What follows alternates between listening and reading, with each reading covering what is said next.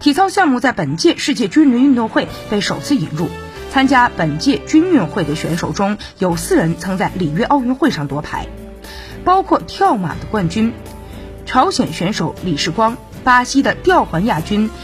扎内蒂，以及男子自由体操铜牌得主马里亚诺，以及获得男子团体铜牌的中国选手邓书弟。同时，马里亚诺还是2019年。斯图加特体操世锦赛的单杠冠军，中国队的整体实力也不容小觑。邓书弟和他的队友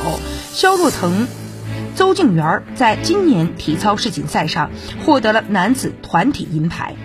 这是军运会史上第一次举办体操比赛。共设男子项目，将决出团体赛个人全能、自由体操、鞍马、吊环、跳马、双杠、单杠八枚金牌。本届军运会将有来自中国、巴西、朝鲜等六个国家代表队的二十七名运动员参赛，每个代表队最多只有六名队员。